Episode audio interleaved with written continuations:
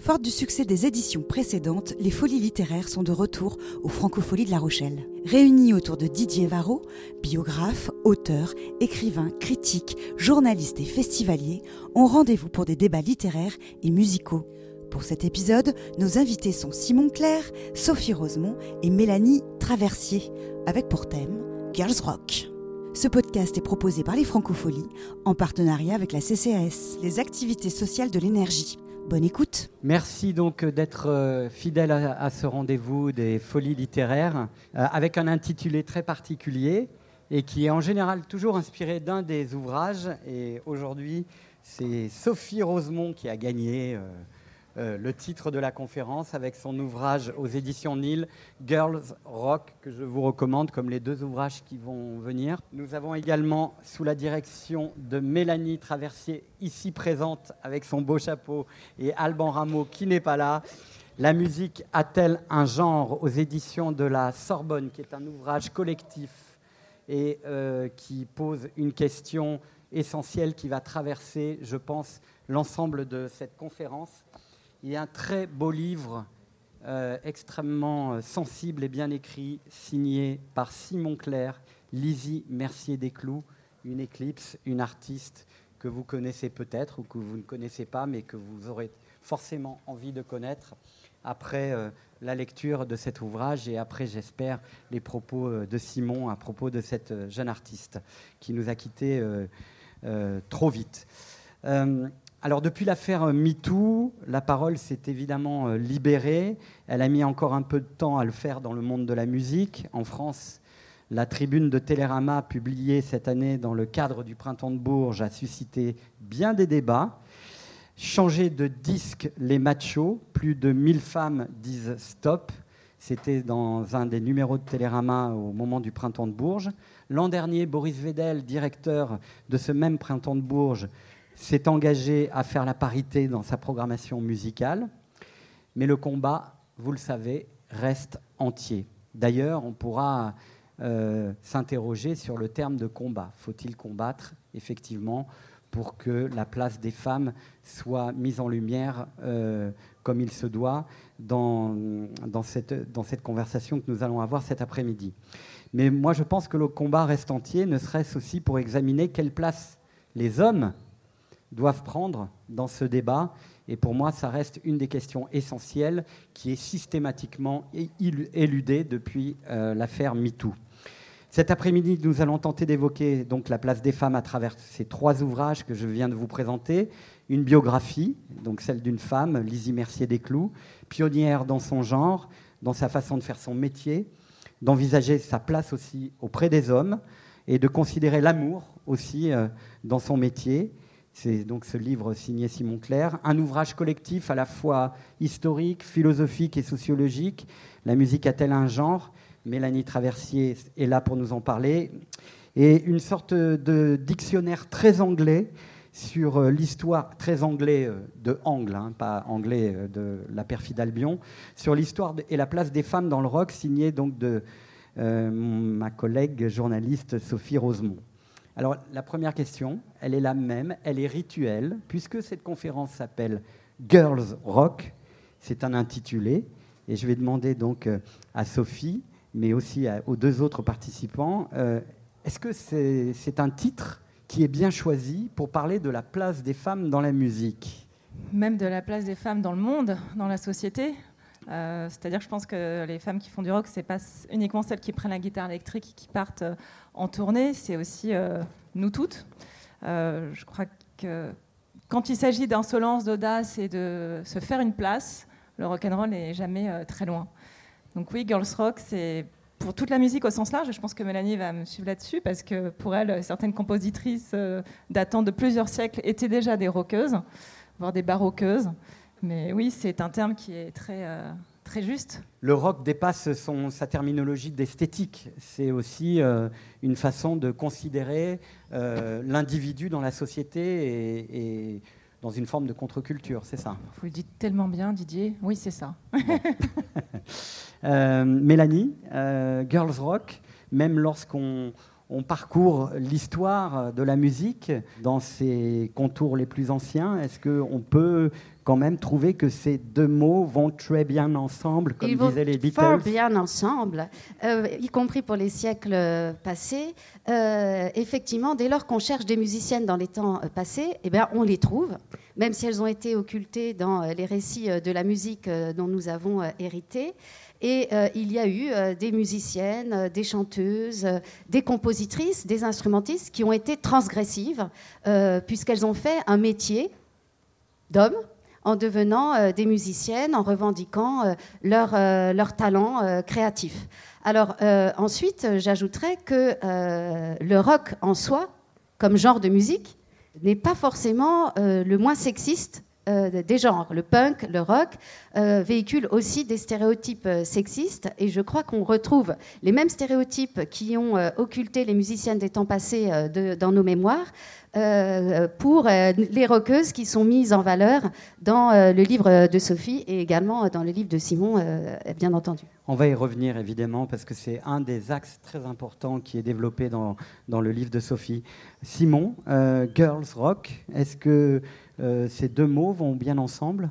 Bah, Je suis assez d'accord avec ce que dit Mélanie sur le fait qu'il euh, y a toujours eu des, femmes dans tous les genres musicaux qui étaient là pour, euh, pour créer des choses nouvelles, parfois en allant à l'encontre des, des, codes de genre musical qui, étaient, qui étaient à l'œuvre à ce moment-là. la question, je pense, qui est, qui est sous-entendue aussi derrière ça, c'est est-ce qu'on a voulu les écouter, les écouter à cette époque-là? C'est une des questions qui a, par exemple, dans mon livre sur Lizzie Mercier des Clous, mais je pense que c'est une question qui a, toujours, été, euh, qui a toujours été à l'œuvre. Les, musiciennes femmes chamboulant un peu les codes ont toujours été là, mais malheureusement, elles ont souvent été un peu invisibilisées. Alors, qu'est-ce qui est le plus difficile à faire, en fait, quand on parle des femmes dans la musique? Comment et est-ce qu'on doit désexualiser son propos? En fait, la question me semble là. Il y a quelque chose qui, réunit en tout cas euh, pratiquement vos, trois ouvrages, une, icône, on va dire, c'est Patti Smith, dans la mesure où finalement, c'est celle avec laquelle on est le plus à l'aise pour parler des femmes dans la musique. Tiens donc, normal, aujourd'hui elle a plus de 60 ballets, et en plus, euh, elle n'a jamais joué sur les codes de la séduction pour euh, faire valoir son esthétique musicale. Euh, c'est déjà une approche extrêmement sexiste et extrêmement cliché euh, de, la, de, de, musique et des femmes. Alors est-ce que pour parler des femmes dans la musique, de façon juste, on est obligé d'appréhender cette idée de la désexualisation de la musique? Je ne parle pas encore de genre, hein, vous avez bien remarqué. Sophie? C'est bien Didier, là, on commence fort. On commence fort. Euh, bah, pour revenir déjà sur Patti Smith, c'est vrai que très, enfin, son personnage est très intéressant parce que d'un côté, elle jouait pas les codes de la séduction, mais a priori non, parce qu'elle a pu être très sexy, complètement euh, sexy, mais du point de vue de l'androgyne, avec un grand A. C'est vrai qu'elle revient, je pense, euh, très, très fort chez nous parce qu'il y a ce côté poétesse aussi. Euh, et la tradition, la tradition finalement des poétesses euh, qui assumaient leur, sexualité remonte à très très très très très loin. Et elle s'inscrit là-dedans, euh, plus son amour pour des icônes qui sont assez cultes dans le rock and roll comme Arthur Rimbaud ou Jim Morrison. Et pour revenir donc à la question. Alors pour, pour, pour, donner des exemples, parce que c'est toujours bien, c'est comme à la radio, il faut donner des, des images. J'aurais pu moi penser que Blondie, par exemple, occuperait une place aussi importante euh, dans votre imaginaire et dans votre, et, dans votre façon d'appréhender le sujet que Patti Smith. Or, il se trouve que Blondie euh, est beaucoup moins présente. Donc, on a, il y a quand même quelque chose à voir dans le, dans, dans, dans le sous-texte de ma, de ma question sur, sur cette représentation pardon, de Patti Smith qui est désexualisée. Alors il y a ce côté-là de Patti Smith, effectivement, dans, on va dire dans ce, voilà, ce côté euh, androgyne, mais Blondie, qui a quand même une belle part euh, euh, dans mon livre, c'est intéressant parce que c'est vraiment, entre guillemets, à peu près à la même époque, d'ailleurs, elles se sont connues hein, très, de très très près, apparemment rivales, mais bon, ça n'en sera jamais vraiment. Mais elle assumait ce côté glamour hollywoodien euh, qui n'était pas du tout évidemment la tasse de thé euh, de Patti Smith. Mais après, oui, le sexe, on ne peut pas ne pas le prendre en compte. Et, un des chapitres euh, de mon livre s'appelle Le sexe est un sport de combat. Et certaines, vraiment, c'est ça, sont, sont servies comme outils, outils à la fois existentiels, artistiques, de revendication. C'était très fort chez elle, que ce soit chez une Bessie Smith, chez une Bess Ditto, chez une Lydia Lunch. Voilà, Lydia Lunch, elle, elle trouve, enfin, pour elle, son sexe et, son hypersexualisation, ou euh, l'importance que ça, ça, revêt à son égard, fait partie de ce qu'elle propose, de sa proposition artistique. Donc dans ce cas-là, ça serait euh, étrange de l'omettre. Après, pour d'autres artistes, euh, PJ Harvey, par exemple, bon, elle était très, très, euh, elle est toujours très féministe. Elle l'a été. Elle a joué beaucoup sur euh, sexualité au début de sa carrière. Moi, maintenant, parce qu'elle est partie sur des questions plus politiques, plus larges. Euh, mais en effet, est passée, pour elle, il y a les deux versants. D'un côté, je suis femme, mais c'est pas grave si je suis femme. Le même discours que Kate Bush tient. Kate Bush, ça l'a toujours agacé qu'on dise ah, c'est une femme indépendante qui vit dans. Non, je suis d'abord un, une artiste. Euh, femme, c'est pas très grave. Alors que. Harvey a joué là-dessus pour finalement prendre un peu ses distances. Ça dépend aussi, c'est ça qui est passionnant. Ça dépend de l'évolution d'une artiste, qui elle rencontre, euh, quel euh, message elle veut véhiculer, à quel moment de sa carrière. Rien n'est jamais figé. Ça, c'est le grand bonheur d'être une femme. Hein. On est, déjà, on sait qu'on peut penser à 15 000 trucs en même temps, contrairement aux hommes, sans vous vexer de dire. Et, et, voilà, on peut aller plus loin. Non, mais c'était une petite blague, excusez-moi. Euh, J'ai pas tenu longtemps sans en faire une petite. Euh, Patti Smith est très présente aussi dans le livre euh, de Simon Clair. Et il y a des pages extrêmement touchantes, en fait, sur... Euh, c'est une de mes expressions favorites parce que je, je, considère, je ne sais pas si vous l'employez d'ailleurs, que, que, les hommes auraient beaucoup à apprendre de la notion de sororité, mais il y a une forme de sororité naturelle induite entre Patti Smith et Lizzie Mercier-Desclous. Je pense qu'effectivement, déjà, elles étaient assez semblables sur beaucoup de points. Euh, chez Patti Smith, on le sait, elle l'a toujours euh, dit euh, très largement, il y, a, une passion pour Rimbaud, il y a même un amour pour Rimbaud. Elle a souvent dit qu'elle avait été touchée par la, grâce de Rimbaud et qu'elle était vraiment littéralement amoureuse de Rimbaud. chez Lizzie Mercier-Desclous, il y avait presque une, incarnation de Rimbaud, c'est-à-dire que physiquement parlant, il y avait déjà quelque chose de, l'ordre de Rimbaud, des cheveux courts, en bataille, une française, ce qui, ce, était une forme d'exotisme pour les, Américains. Euh, il y a notamment une session photo assez connue euh, dans laquelle on voit Patti Smith habillée comme la sœur de Rimbaud et Élisie Mercier-Desclous habillée comme Rimbaud en tenue de communion. donc je pense que déjà le lien s'est fait entre elles dès le début à ce niveau-là. Et elles étaient aussi toutes les deux des femmes dans un monde d'hommes. et elles avaient toutes les deux, à, à dealer avec les, avec les thématiques euh, peut-être d'oppression qu'il pouvait y avoir euh, à ce moment-là dans, ce milieu-là. Donc je pense qu'effectivement, cette, notion de, sororité se retrouve, euh, dès le début à ce niveau-là, de par leurs leur points communs. La musique a-t-elle un genre? C'est la question que, que, vous posez, Mélanie Traversier. Et c'est vrai que quand j'ai commencé à lire le livre, je me suis dit, la question est tellement pertinente, mais comment va-t-elle s'en sortir ou comment vont-ils s'en sortir puisque c'est un ouvrage collectif, hein, il faut le rappeler.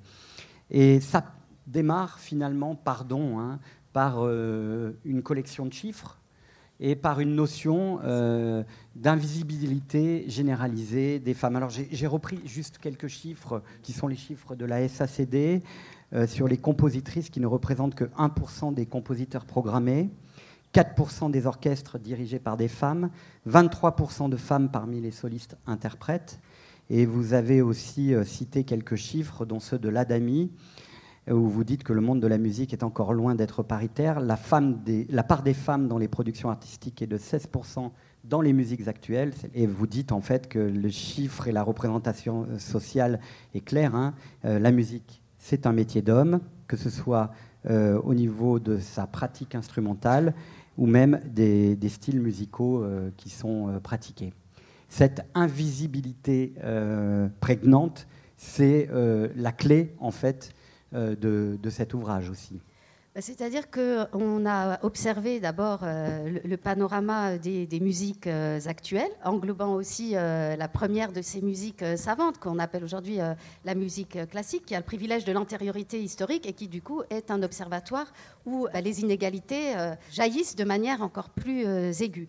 Mais derrière ces chiffres, il s'agissait d'interroger les processus sociaux, les processus historiques qui, hier comme aujourd'hui, occultent les talents féminins, soit les minorent, soit les cantonnent à un genre de musique lui-même minoré ou illégitime, en tout cas moins, moins glorieux, ou qui disqualifient leurs talents ou qui présente le parcours de ces femmes, ces itinéraires artistiques, à l'ombre d'un grand homme, puisque le génie est une notion évidemment patriarcale, phallocrate, euh, en particulier en musique aussi. Et donc ça, c'est un point commun entre évidemment les musiciennes d'hier que nous avons euh, observées et euh, les rockeuses que nous venons, que nous venons d'évoquer, qui souvent sont présentées comme la muse de Laurie Anderson, Patti Smith, etc., comme la professeure de Nadia Boulanger, professeure de euh, Michel Legrand, euh, comme la sœur de Fanny Mendelssohn, sœur euh, de Félix Mendelssohn. Alma Malheur, épouse de Gustave Malheur, hein, qui a cette formule incroyable au moment où ils vont, s'épouser au début du XXe siècle. Il dit maintenant, tu dois être, ton métier sera d'être mon épouse. Il n'est pas question que nous soyons collègues. C'est ta seule profession. Or, c'était une compositrice absolument euh, euh, remarquable. Donc, euh, il y a toute une série de, disqualifications qui se sont accumulées, qui ont été repris dans les discours pour minorer les talents féminins et qui ont aussi façonné les imaginaires des hommes et des femmes, et en particulier des aspirantes à la carrière musicale, et donc qui ont aussi forgé des pratiques d'autocensure. Parce qu'un des leviers aussi pour euh, peut-être combattre aujourd'hui, je dirais peut-être pour agir, c'est d'encourager les femmes artistes à combattre leur propre autocensure. Euh, Sophie, euh, tout ce que dit Mélanie, vous l'entendez évidemment de façon extrêmement forte, puisque vous expliquez dans votre livre que le, départ du livre aussi et euh, sur cette notion d'invisibilité euh, des femmes que vous avez dû affronter, non pas dans le rock ou dans une euh, dimension numérique, hein, strictement numérique, mais sur l'absence, par exemple, d'écrits sur les représentations féminines dans le rock. C'est vrai que lorsqu'on cherche des informations sur Slater Kinney, qui est un groupe très important des années 90, un groupe américain, qui, qui, revient d'ailleurs avec un nouvel album en août, donc avec une carrière pérenne, n'est pas présente dans une encyclopédie, on se dit qu'il y a quand même un problème. Et c'est arrivé plusieurs fois. Je cherchais des informations sur tel ou tel artiste et elle n'était pas là, enfin absente. Voilà, il y a une absence, un manque. Et le but de mon livre, vraiment modestement, c'était ça, c'est juste raconter des histoires, raconter ces histoires-là qui n'ont pas été assez. Et je vais rejoindre ce que disait Mélanie euh, à propos du génie. Le génie, la groupie, euh, c'est vraiment... Euh, c'est devenu quelque chose de plus possible en fait de considérer une artiste forcément comme une groupie ou comme une muse. Euh, alors que la plupart euh, des artistes féminines, enfin tout d'ailleurs, existent par elles-mêmes, ont toujours existé par elles-mêmes. Et quand elles ont dû passer par des, euh, par d'autres chemins ou par le compagnon, le frère, etc., c'était vraiment parce qu'elles n'avaient pas le choix, pas parce qu'elles en avaient besoin, mais parce que socialement, elles n'en avaient pas le choix. Et on oublie trop souvent que bah, jusqu'en 65, une femme n'avait même pas le droit de faire son, un chèque ça, c'est quand même. C'était il n'y a pas si longtemps. Donc, imaginez si euh, une femme n'avait pas le droit de faire un chèque, euh, le reste, euh, n'en parlons même pas. Tout comme le risque que représentait une carrière musicale. Une femme qui allait, faire, qui allait tenter sa chance euh, sur scène ou en studio et qui finalement bon, bah, voilà, ne rencontrait pas le succès, elle rentrait chez elle, on la traitait tous les noms. Enfin, voilà, euh, je ne vais pas dire la, une, mauvaise insulte, mais vraiment elle était très mal considérée, on se moquait d'elle, source de colibé, alors qu'un homme qui voulait se prendre pour Elvis, il rentre dans son village, tout le monde dit Ah, bah, c'est notre Elvis. C'est une différence de traitement qu'il y a eu pendant très longtemps, je pense qu'il maintenant j'ose espérer, n'a plus cours. Mais oui, ça résonne très fort en moi. Et, comme le concept dont vous avez euh, parlé à l'instant de sororité, je me suis rendu compte en écrivant le livre à quel point toutes ces femmes dont je parle, même de générations de genres musicaux différents, sont proches les unes des autres, s'admirent, se citent, s'influencent.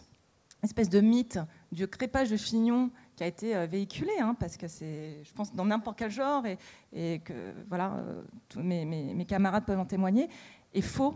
Il y a vraiment une bienveillance et un soutien très fort entre les femmes artistes. Une vraie euh, solidarité. J'aime beaucoup ce terme d'ailleurs, sororité. Moi aussi. Euh, j'ai appris quelque chose. Enfin, il y, a un moment très éclairant dans le livre de Mélanie euh, Traversier et qui euh, fait écho. Bizarrement, c'est pour ça que je, trouve que cette table ronde est extrêmement bien constituée, parce qu'il y a des choses insensées qui, se répondent, alors que vous ne connaissez peut-être pas forcément, que vous n'aviez pas lu les ouvrages des unes et des, autres. Vous parlez, euh, Mélanie, de Superman de Laurie Anderson. Je disais tout à l'heure euh, qu'il euh, y avait Patti Smith comme une figure totémique très, très, très, très importante dans, vos ouvrages. Et il y a Laurie Anderson. moi, ça m'a totalement éclairé parce que d'abord, j'ai appris effectivement des choses sur cette chanson au Superman, hein, qui est en fait la chanson idéale pour poser la question du genre. Est-ce que vous pouvez expliquer un petit peu de quoi il retourne quand je dis ça? Alors évidemment, il y a une référence au site de Massenet. je découvre, pardon, béotien que je suis, qu'il y a une vraie référence entre le haut Superman et le haut souverain du CID. Et, puis, il y a cette euh, euh, façon d'enregistrer euh, cette chanson avec le vocodeur et qui détourne de fait la représentation qu'on se fait de la voix féminine. Est-ce que vous pouvez nous en parler? Parce qu'on va s'apercevoir que chez Lizzie Mercier-Desclous, il va y avoir à peu près le même principe. Si en plus vous faites les transitions, c'est merveilleux. Donc euh, oui, alors d'abord, euh, je ne voudrais pas invisibiliser les, auteurs et autrices du livre. Euh, on doit ce, ce, passionnant chapitre sur Laurie Anderson à Sarah Nancy, euh, qui donc euh, a euh, choisi comme exemple emblématique pour déconstruire les rapports entre musique et, genre le cas de cette chanson au Superman de Laurie Anderson. Laurie Anderson, donc figure de l'underground new-yorkais, grande copine de Patti Smith, de Lizzie, et qui donc enregistre un peu dans l'anonymat new-yorkais cette chanson et qui fait un carton international. Elle est classée deuxième dans les charts anglais. Enfin, ça lui donne une visibilité pour le coup artistique qui euh, la met enfin en, valeur par rapport au, milieu quand même masculin de cet underground new-yorkais, euh, Lou Reed et, euh, et, compagnie. Or, il y a un sous-titre à cette chanson, Oh Superman for Massenet, notre Massenet, notre compositeur d'opéra. Pourquoi Laurie Anderson, cette chanteuse transgressive new-yorkaise, choisit-elle de faire ce, clin d'œil? Mais c'est plus qu'un clin d'œil, c'est de la subversion dans la subversion, à, un double titre. C'est qu'elle elle reprend, donc, euh, avec Oh Superman, une allusion à euh, un vers de l'opéra au souverain, au souverain, quand Rodrigue interpelle euh, cette justice royale, justement patriarcale, etc. Donc Rodrigue incarnant évidemment une culture euh, viriliste, hein. voilà, c'est l'emblème de, donc qu'elle dénonce en reprenant de manière parodique cette danse de l'opéra de, de Massenet et qu'elle déjoue elle-même en utilisant la technologie la technologie. Et ça, c'est une, autre voie aussi qu'ont choisi les femmes pour dérouter euh, les, euh, les, normes de genre. Canine, qui est sur le point de chanter, je suis ravie d'être avec vous, mais j'aurais bien aimé écouter Canine, joue aussi beaucoup de ces dispositifs technologiques pour faire entendre un autre timbre que celui qu'on attend d'un artiste qu'on voit sur scène et qui ressemble enfin, qui semble ressembler euh, à une femme, et donc de jouer sur la voix pour désorienter les repères de genre sexués des femmes, euh, des femmes artistes. Alors après, euh, l'idée, c'est aussi justement de déjouer toutes ces classifications en termes, de genre, parce que si on s'arrête là, on a l'impression que Massenet euh, bah, véhicule à son tour les clichés les plus misogynes de la société bourgeoise du 19e siècle. Sauf que quand Massenet a créé cette œuvre, on l'a accusé de déboulonner la statue du, du site du XVIIe siècle en en faisant une œuvre justement qui donnait une place enfin à Chimène et donc d'être euh, au contraire du côté des femmes à la fin du 19e siècle. Donc l'idée, euh, l'ambition de Sarah Nancy à travers cet exemple, vous voyez qu'il y a des ramifications multiples, c'est de dire que euh, ces assignations en termes de genre pour qualifier des musiques, pour qualifier des répertoires, sont toujours à questionner et que les artistes sont souvent les mieux placés pour, pour les déjouer soit par les paroles, soit en utilisant des instruments qui ne sont pas forcément associés à leur sexe, soit en utilisant la technologie qui déroute et leurs costumes qui déroutent nos sens, nos repères euh, auditifs et physiques. C'est absolument passionnant et je vous recommande vraiment euh, ce livre aussi pour ça. C'est un livre euh, assez touffu, mais qui est parsemé comme ça d'exemples lumineux et, qui est, tout à fait éclairant. Alors, Lizzie Mercier des Clous, euh, finalement, a à peu près cette même démarche, surtout dans, son début de, parcours artistique, avec la No Wave et son premier album, hein, premier disque avec des morceaux de 1 minute 30, euh, avec euh, ce refus de l'harmonie, très inspiré de l'esthétique et la philosophie de Lou Reed dans Musique Metal Machine. C'était ça aussi, Lizzie Mercier des Clous. C'est ça. En fait, je pense qu'elle arrive à New York à un moment, elle arrive en 78 à New York.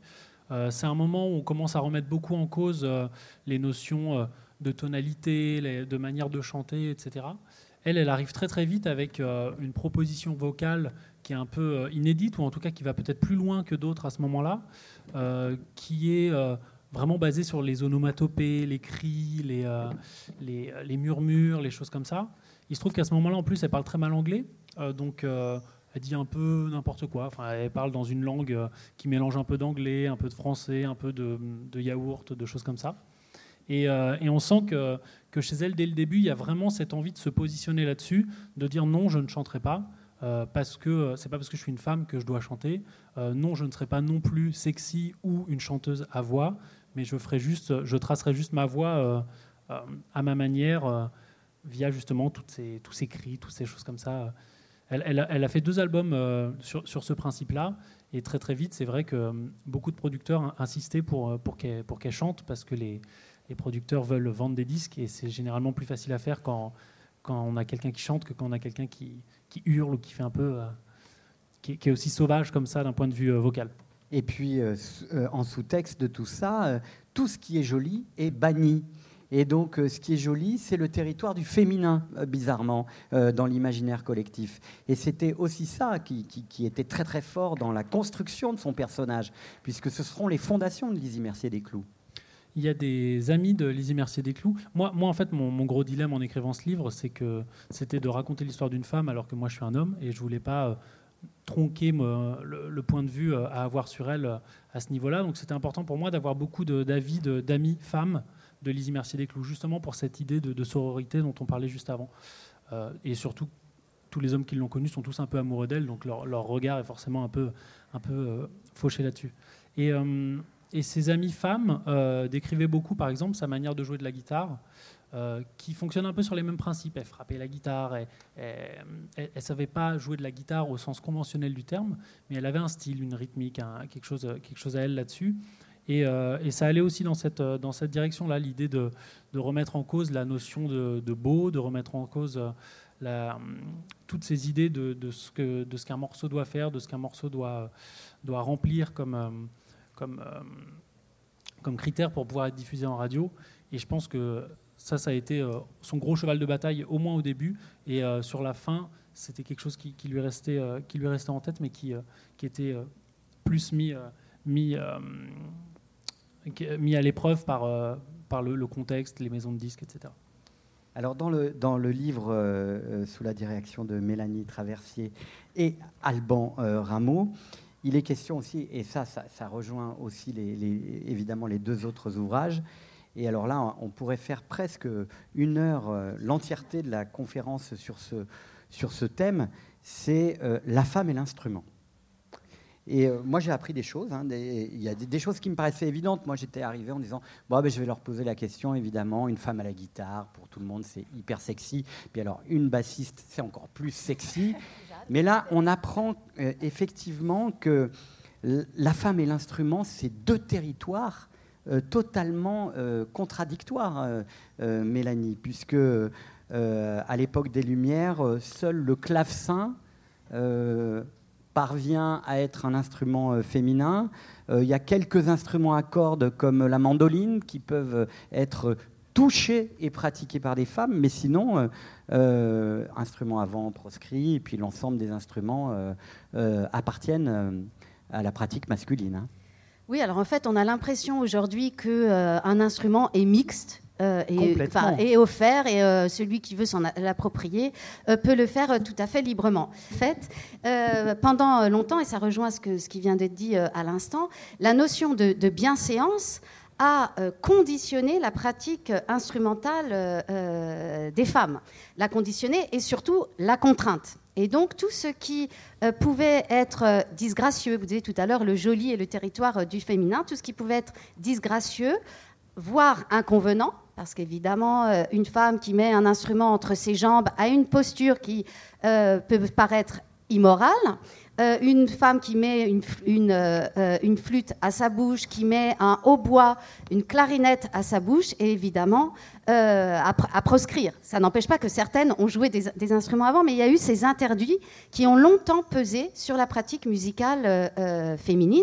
Alors ce qui est intéressant, c'est qu'aujourd'hui, dans les conservatoires, on observe que, et dans les orchestres, que, par exemple, des instruments peuvent changer de genre, qu'aujourd'hui, euh, les flûtistes sont essentiels, sont en majorité en tout cas des, euh, des femmes. Euh, et en revanche, la harpe demeure très majoritairement féminine parce qu'elle a été vendue, la harpe à, pédale, telle qu'elle a été perfectionnée au XVIIIe, a été vendue comme l'instrument féminin, le, le concurrent du clavecin. Et là les, bonnes mœurs étaient, étaient préservées, c'était gracieux, on pouvait en jouer en public, dans les salons, et tout, et tout allait bien. Et donc il y a eu une conquête par les femmes des instruments avant euh, et des instruments rock, euh, comme euh, la guitare électrique, mais là je laisse Sophie développer sur le sujet. Et Sophie va développer le sujet, mais juste avant, je ne sais pas si vous avez remarqué, mais du coup en lisant votre ouvrage, je me disais, par exemple, dans une émission de variété, si on met des cordes, c'est que des nanas. Alors maintenant, c'est que des nanas.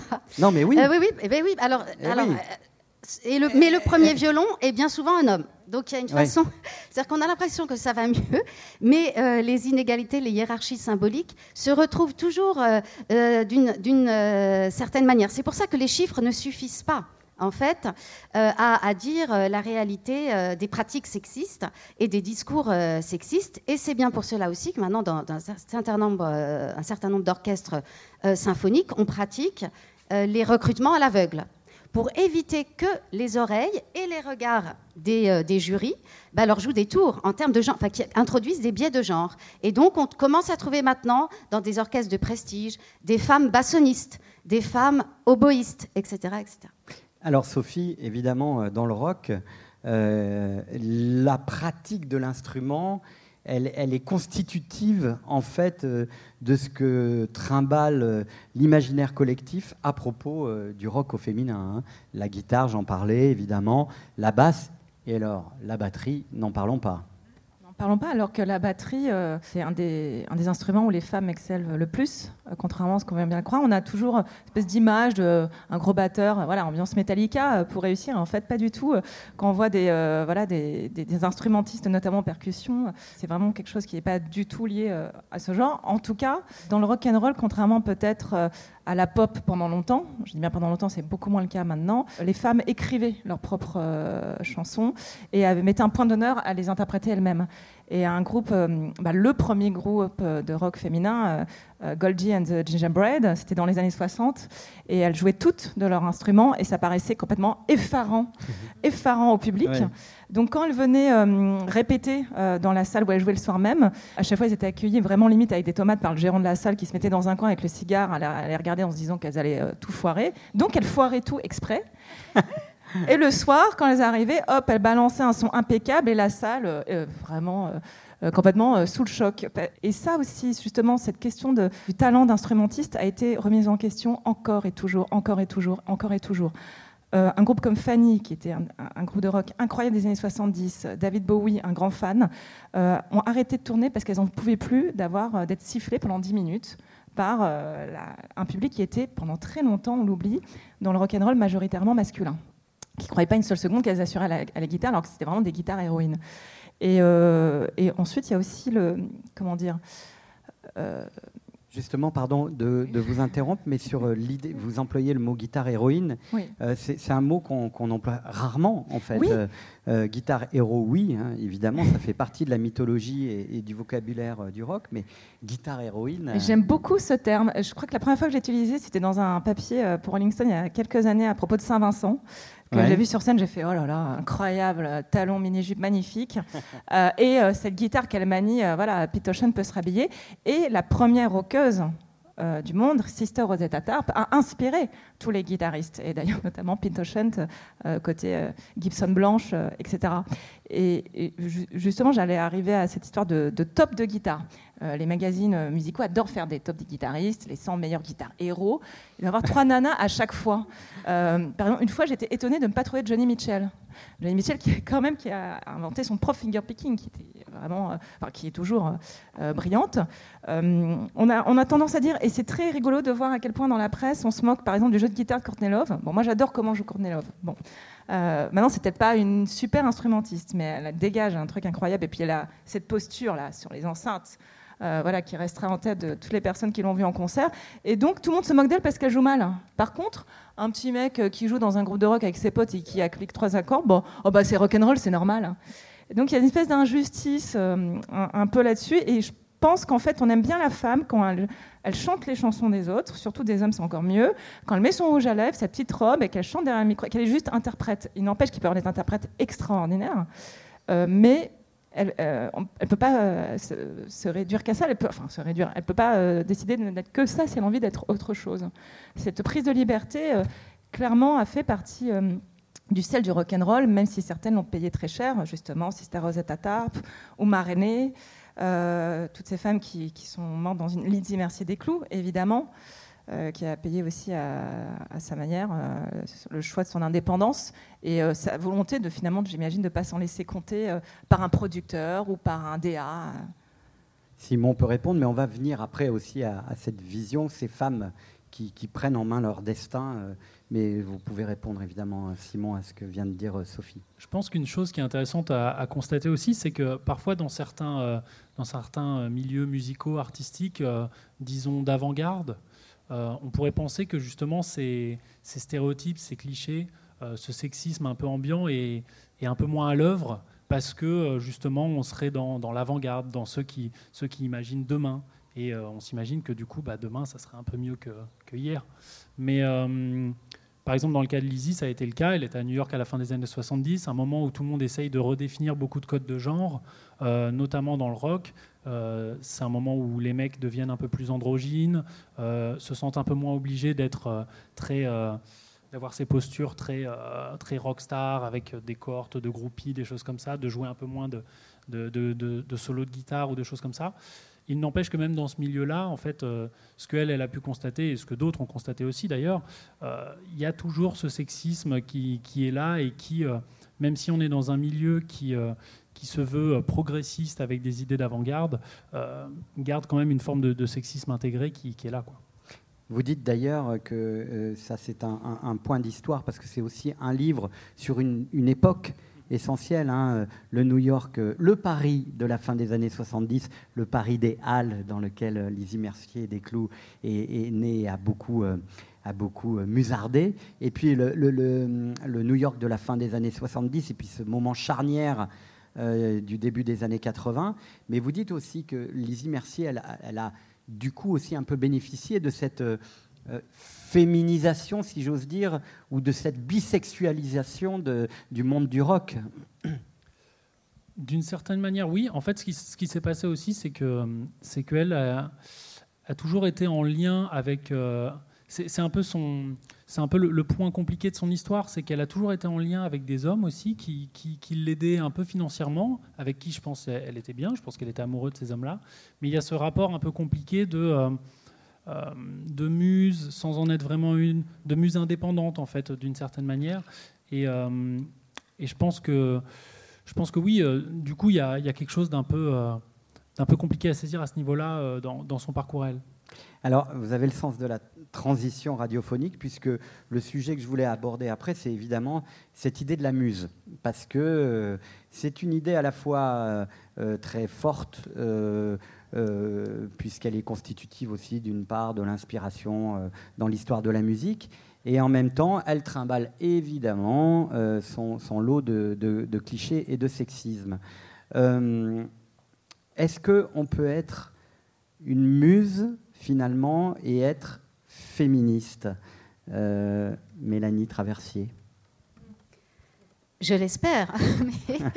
Mais, le problème, c'est qu'on a souvent euh, raconté l'histoire de la musique uniquement en présentant euh, ces femmes euh, musiciennes comme des muses et non plus comme des, musiciennes. C'est bien pour ça qu'on ouvre l'ouvrage avec cette introduction. muse, non. Musicienne, oui. C'est une formule un peu slogan comme ça qui claque, mais pour dire arrêtons de parler des femmes artistes uniquement à l'aune d'un rapport de séduction euh, avec un alter ego, euh, un collègue euh, artiste. Ça vaut pour les musiciennes, mais ça vaut aussi pour les femmes photographes, Tout à fait, les, femmes peintres. enfin, il y a cette grande rétrospective de Ramar à Beaubourg actuellement, mais il a fallu attendre bien longtemps avant que sa, propre œuvre soit mise, soit mise en valeur pour ce qu'elle valait et non pas parce qu'elle avait côtoyé, qu'elle avait quelques accointances avec, avec Picasso et, d'autres. Donc, donc, une femme peut avoir vécu, avoir choisi son chemin de liberté en, en étant accompagnée d'un homme qu'elle avait librement, ou plusieurs, ou des femmes d'ailleurs, peu importe, choisi. Le problème, c'est la façon dont ensuite les biographes, les critiques racontent l'histoire et comment euh, oublie ce chemin euh, de liberté, d'émancipation, pour le raconter uniquement au masculin, à l'ombre d'un génie masculin? Euh, Sophie Rosemont, ça aussi, c'est une des, problématiques qui traversent votre, votre ouvrage, hein, sur cette position de muse contrainte. Oui, ou enfin, complètement volontaire. Souvent, c'est par Marine Faithfull en, offre un bel exemple. Et, c'est quelque chose qui euh, la ronge encore aujourd'hui. Euh, à quel point elle a été affiliée à ses relations amoureuses avec euh, les Rolling Stones, qu'on a oublié qu'elle avait coécrit Sister Morphine, etc., etc. Et là maintenant, quand elle écrit trois morceaux sur son dernier album, on trouve ça exceptionnel. Mais enfin, elle a toujours écrit, mais ne fût-ce que pour elle, et elle chante quand même depuis des années. Et voilà, Laurie Anderson est un super exemple. Laurie Anderson, on, en parle comme de la veuve de Lauride, mais c'est quand même très énervant, sachant qu'elle était au Superman, euh, est sortie bien avant euh, sa rencontre avec Lauride. Et c'était quelqu'un qui, à 12 ans, euh, écrivait des lettres au président des États-Unis pour lui, qui lui donne des conseils sur la campagne électorale de son collège. Elle gagnait la campagne et le président lui envoyait des fleurs. Donc je crois que niveau muse, c'est plutôt un mentor. Et oui, effectivement, il y a beaucoup de muses mentors. Yoko Ono est aussi un, très bon exemple de ce qu'on a considéré comme une muse.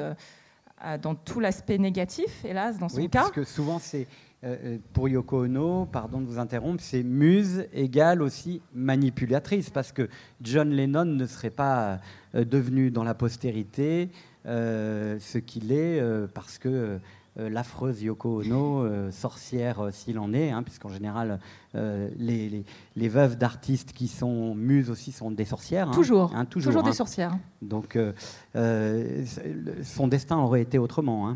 Bah, en tout cas, son destin aurait sans doute moins brillé par son engagement politique. c'est quelque chose qui lui tenait à cœur depuis très longtemps, et par sa sensibilité, sa sensibilité artistique. Parce que Yoko Ono, avant de rencontrer John Lennon, était déjà une figure euh, dans le New York Arty, qu'elle avait euh, voilà, rencontré la Monte Young, et que voilà, du point de vue conceptuel, n'importe quelle personne euh, qui, aime un peu l'art sait qu'elle a été, qu'elle l'est encore majeure, hyper importante. Avant John Lennon, l'art, il, bon, il s'en fichait un peu, et même s'il s'est toujours ressenti concerné par les problèmes sociétaux, il venait quand même de la working class, euh, etc., euh, il a appris à articuler son discours avec elle. Et euh, j'ai trouvé ça assez fou qu'il y a deux ans, lorsque la, maternité d'Yokono a été reconnue pour les paroles d'Imagine, parce que c'est des espèces de petits mantras qui sont typiques des mantras qu'elle travaillait depuis les années 60. tout le monde a crié au scandale, mais John Lennon l'a avoué lui-même en disant J'ai regretté, j'étais un sale macho, pourquoi j'ai pas voulu co-signer avec elle C'est débile, mais voilà, c'est grâce à Yoko qu'Imagine existe. Et encore maintenant, et je suis bien placée pour le savoir, elle soulève beaucoup de colère, de frustration et d'aigreur, et je crois qu'on lui en veut d'avoir existé aussi à côté de John Lennon et même de l'avoir influencé. Hmm. On va revenir sur cette notion de muse aussi concernant Lizzie Mercier des Clous, euh, mais je, signale aussi euh, qu'il y a un très bon ouvrage de, Véronique Mortaigne qui parle de la relation Birkin.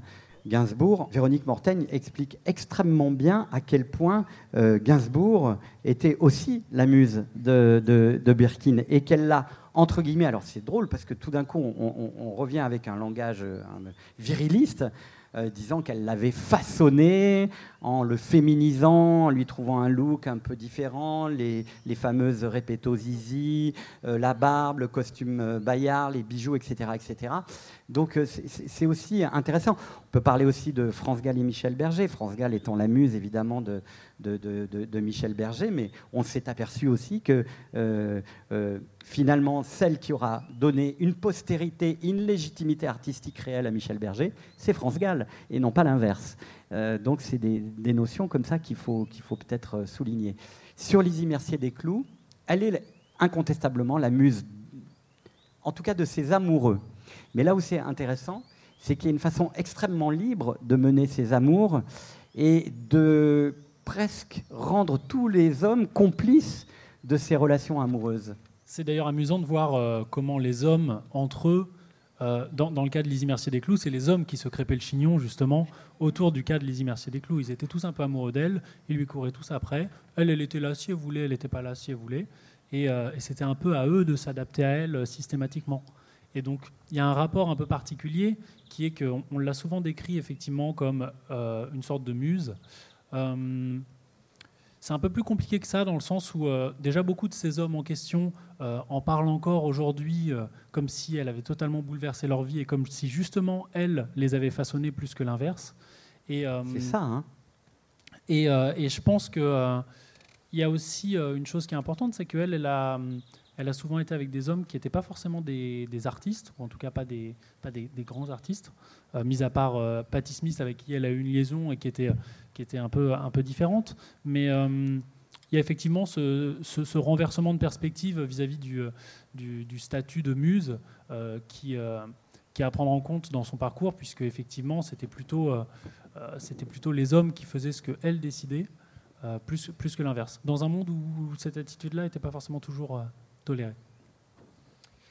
pour parler de la place des femmes aujourd'hui euh, dans la musique, puisque j'aimerais aussi évidemment, comme chaque jour, que vous puissiez intervenir et poser des questions à, nos brillants intervenants, je, me posais la question à propos de Véronique Sanson, puisque Sophie, heureusement, on vous a beaucoup posé la question de pourquoi Véronique Sanson. J'aurais bien aimé être là pour répondre euh, aussi avec vous, je vous, l'avoue.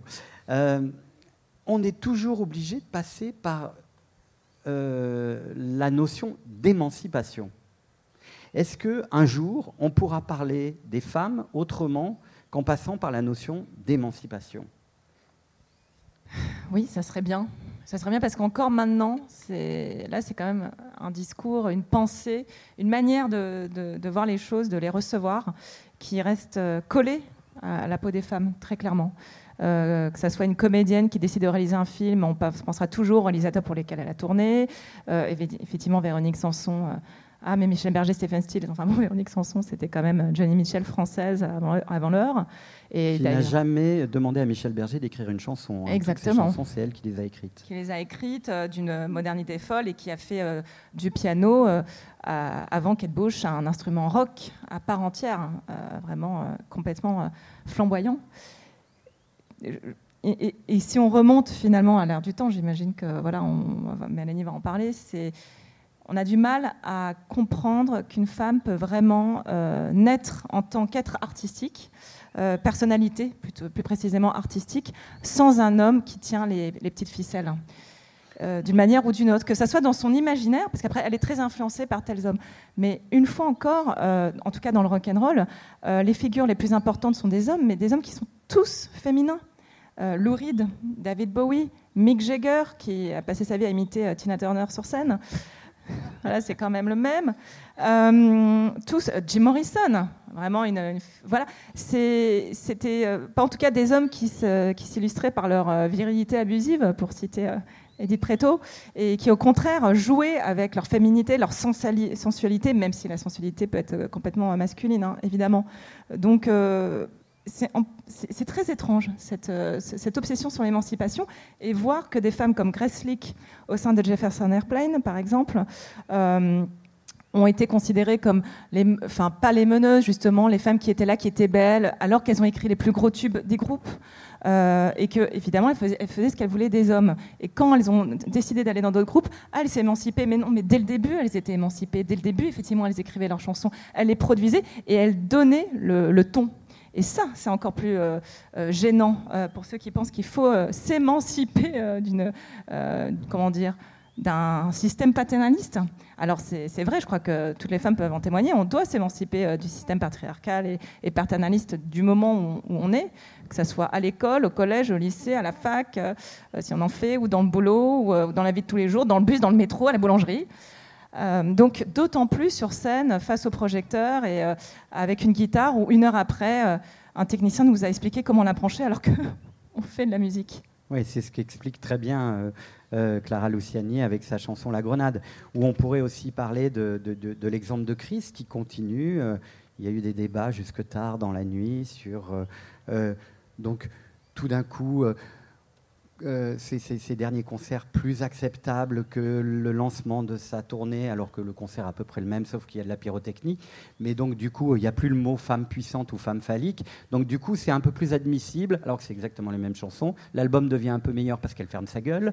Donc, c'est assez intéressant. Mais là encore, on est dans un discours sur l'émancipation. Mélanie, il y a un autre passage extrêmement intéressant dans, dans votre livre sur qui, qui, qui, euh, évidemment à avoir euh, sur l'émancipation, avec euh, le regard genré critique sur deux musiciennes comme Hélène Grimaud et Anne-Sophie Mutter. Alors, Anne-Sophie cornaquée par un homme, hein, bien sûr. Plusieurs même, hein, plusieurs, parce qu'ils se succèdent à ses côtés, évidemment. C'est Herbert von Karajan qui voilà, est, est, la figure tutélaire.